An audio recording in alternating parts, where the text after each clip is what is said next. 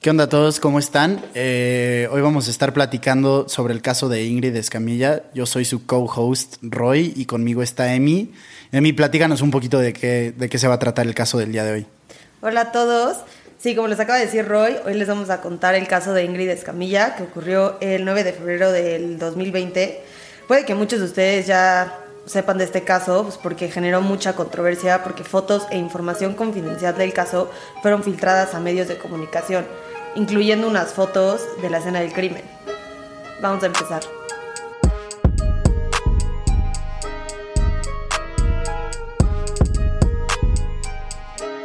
Como en el feminicidio de Victoria Pamela Salas, esta historia desafortunadamente empieza cuando Ingrid conoce a Eric Francisco Robledo Rosas, que tenía 46 años y era ingeniero cuando le quitó la vida a Ingrid. Empezaron su relación cinco años antes del asesinato de Ingrid. Cuando se conocieron, ella vivía en Puebla y dejó su trabajo por mudarse con él a la colonia Vallejo en la Ciudad de México, en donde ocurrió el asesinato. Como pasa en muchos feminicidios, estos crímenes pueden ser prevenidos. Hay muchas denuncias de, violencia doméstica que no se investigan y no se les da la importancia necesaria y que en muchos casos hacerlo pues, podría salvar vidas. Pero lamentablemente Ingrid, de 25 años, fue una de esas víctimas, víctima de la negligencia de la policía y cuerpos de investigación mexicanos.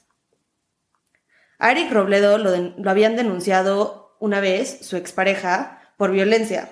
Según dijo una vez Nelly Montenegro Díaz, que era la, en ese entonces, no sé si sigue siendo, pero era la subprocuradora, no puedo decir esta palabra. Subprocuradora. Gracias, siempre. O sea, cuando estaba investigando el caso que le escribía, me tardaba como cinco intentos en escribirlo. Qué horror. Este, y de hecho, a esta, a la expareja de, de este güey, este, le otorgaron, una juez le otorgó una medida de protección.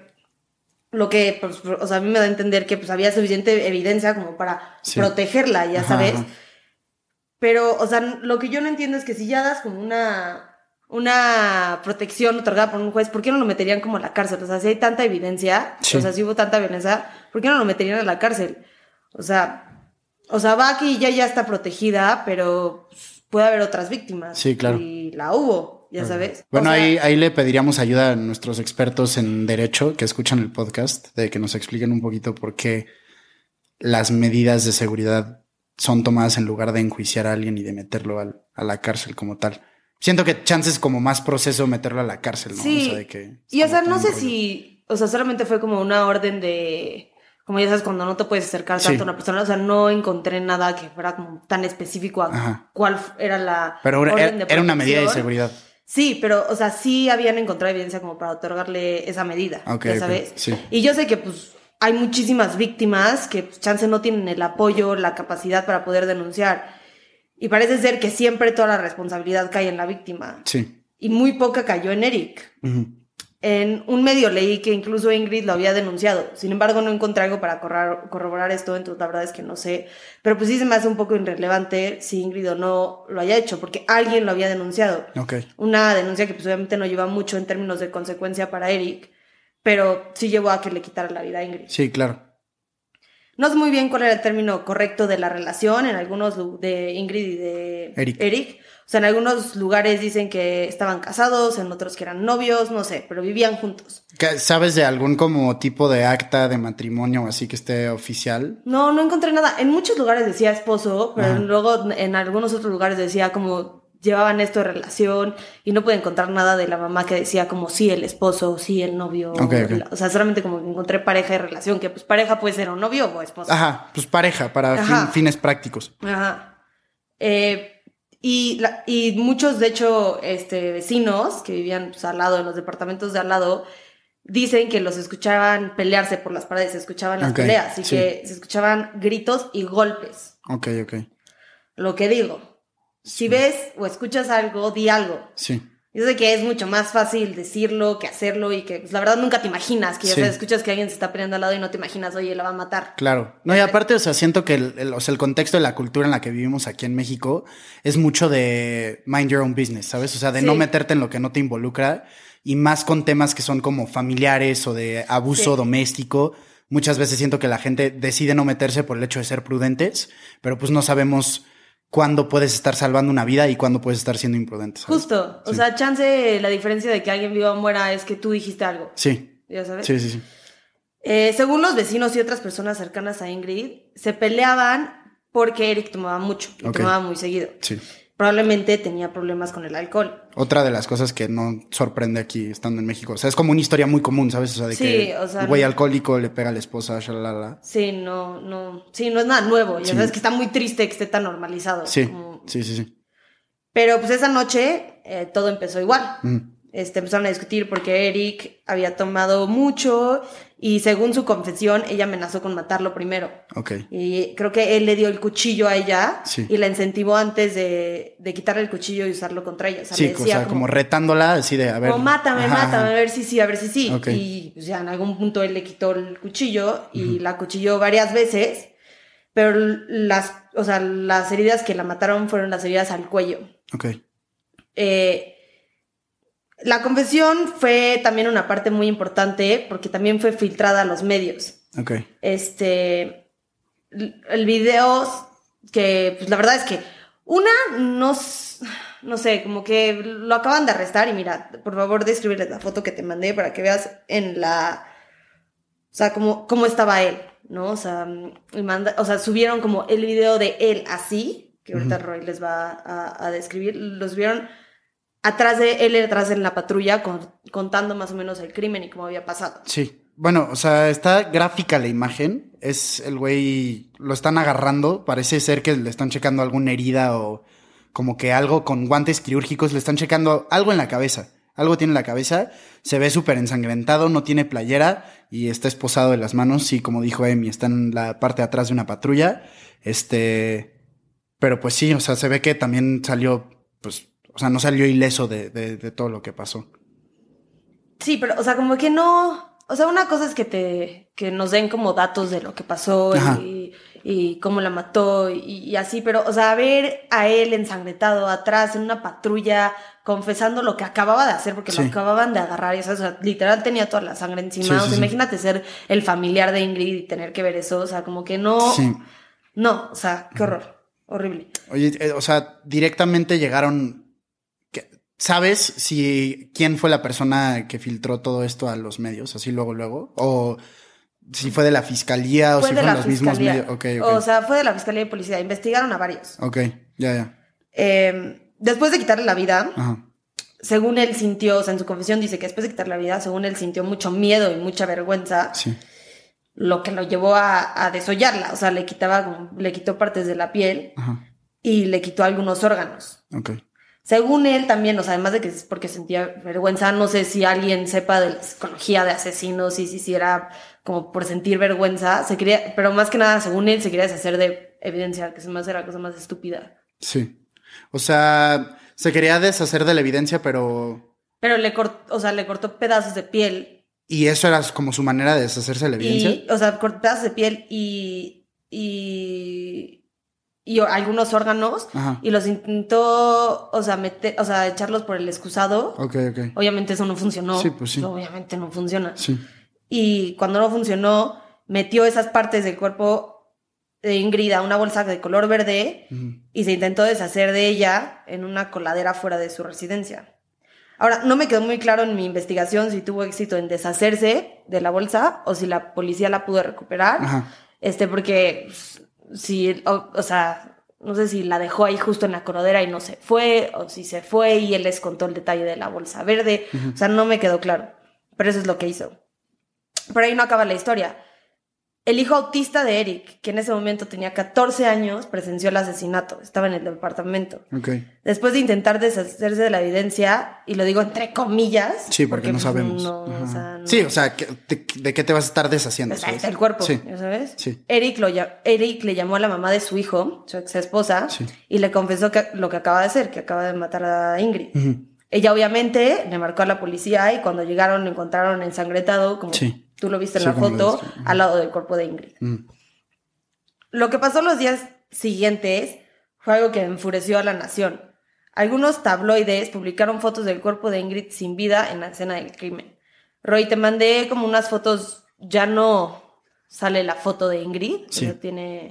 Está censurada. Ajá, pero más o menos. Son eh, las portadas de, de tabloides, como bien dijo Emi, pero se ve, o sea, lo que está censurado se ve que es el cuerpo y la verdad es que, pues, me imagino que tener esa imagen, o sea, ver esa imagen, aunque sea en un tabloide que nosotros sabemos cómo son de amarillistas aquí en México y cómo buscan, neta, nada más llamar la atención con cualquier tipo de portada o de headline, sí, o sea, está desagradable y la verdad es que, o sea, se siente triste verlo. Es literalmente el cuerpo, lo que yo asumo que puede ser el cuerpo de Ingrid, este, censurado, eh, un titular que dice la culpa la tuvo Cupido. O sea, no.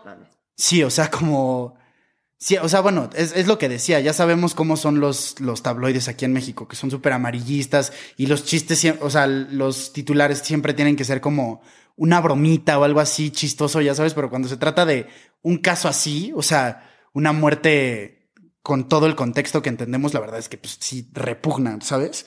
Y abajo es otro, otro tabloide que dice descarnada, que también se me hace bastante desagradable. Y también tienen una imagen del cuerpo censurada y una foto de, del lugar en donde pasaron los hechos. Sí, porque además, o sea, ¿qué, o sea, es que para mí mi pregunta es, ¿qué criterio tienes que tener para, o sea, ser el güey que toma la decisión de sí vamos a publicar esta foto? Pues, o sea, yo creo que con ese tipo de periódicos más bien es como el, el hecho de vender porque, por vender, ¿sabes? O sea, no, no, no siento que tengan como ningún tipo de ética en cuanto a las notas que publican y cómo las publican. Entonces, pues siento que nada más es como, o sea, del, del fondo del barril, o sea, rascándole al fondo del barril, ya sabes, o sea, de que lo más bajo que puedes hacer es obviamente tomar una situación que afecta a muchas personas eh, y, y, eh, para empezar, dar, darle tanta como, tanto, o sea, enseñarla tanto en los medios, o sea, de, describirlo tanto y de manera tan gráfica y de manera tan, tan específica. Y encima de eso, tener como la poca cordura de, de tomar esto como una oportunidad para hacer un titular que tú crees que es como muy ingenioso chistoso, ya sabes. Es que no, o sea, es que yo no, no, no sé. Sí, no, eso es una tontería. Cupido, Sí, no, no. es una tontería. No. Hay, hay, hay muchos como titulares así que hasta se han hecho meme, ya sabes, o sea, este, no, no me acuerdo bien bien ahorita de, de algunos, pero tengo muy presente que sí hay varios, este, titulares así de tabloides que son chistosos, o sea, que lo ves como chistoso, pero pues en realidad se están burlando del- de la muerte de alguien, ya sabes, y normalmente es como de, no, pues no sé, o, atropellaron a alguien o balearon a alguien, ya sabes, y como que aprovechan eso para hacer bromas y se convierten en memes, que pues también indica un poquito del estado de nuestra sociedad en general, pero este, siento que pues es lo mismo, ¿sabes? O sea, nada más buscan vender más. Sí, no, sí, pero qué horror. O sea, qué época. no es que pensé que estaba temblando. ¿Neta? Sí, pero creo que soy yo. Mucho Ah, café. por cierto, este es nuestro primer podcast grabado en vivo y en directo. O sea, estamos Emi y yo juntos ahorita. Normalmente no lo podemos hacer así, pero es la primera vez que estamos grabando juntos. Entonces, igual, déjenos sus comentarios para ver qué opinan. Que- Sí, a ver si notaron la diferencia. Exacto, exacto. Eh, pero bueno, a ver, vamos De a regreso, sí, de Ajá. regreso al. Como te dije, Sí. o sea, después de que salieron estas fotos, eh, sí investigaron a seis policías y fiscales eh, por la filtración de información clasificada, pero se desconocen las condenas de los culpables y no sabemos bien quién fue el culpable. O sea, yo no encontré nada.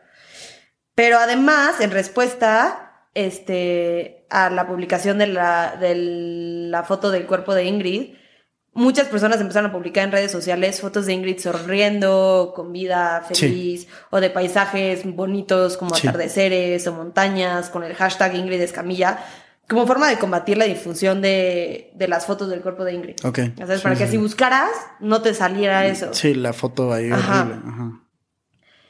Y para recordarla de mejor forma, porque no solo fue su asesinato, o sea, nosotros sí contamos esa parte de su vida, pero esa parte fue una parte muy corta, fue el final de su vida. Ella tuvo toda una vida, tenía amigos, tenía familia.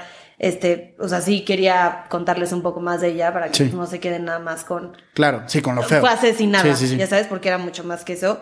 Este, Ingrid vivió una vida mm, bastante difícil. Su mamá la abandonó a ella, a sus hermanas y a su papá. Este, los años antes de su asesinato, dos años antes de su asesinato, se murió su papá, el cual ella admiraba muchísimo. Em, cuando era joven ganó, bueno, más joven, porque estaba bastante joven, Sí.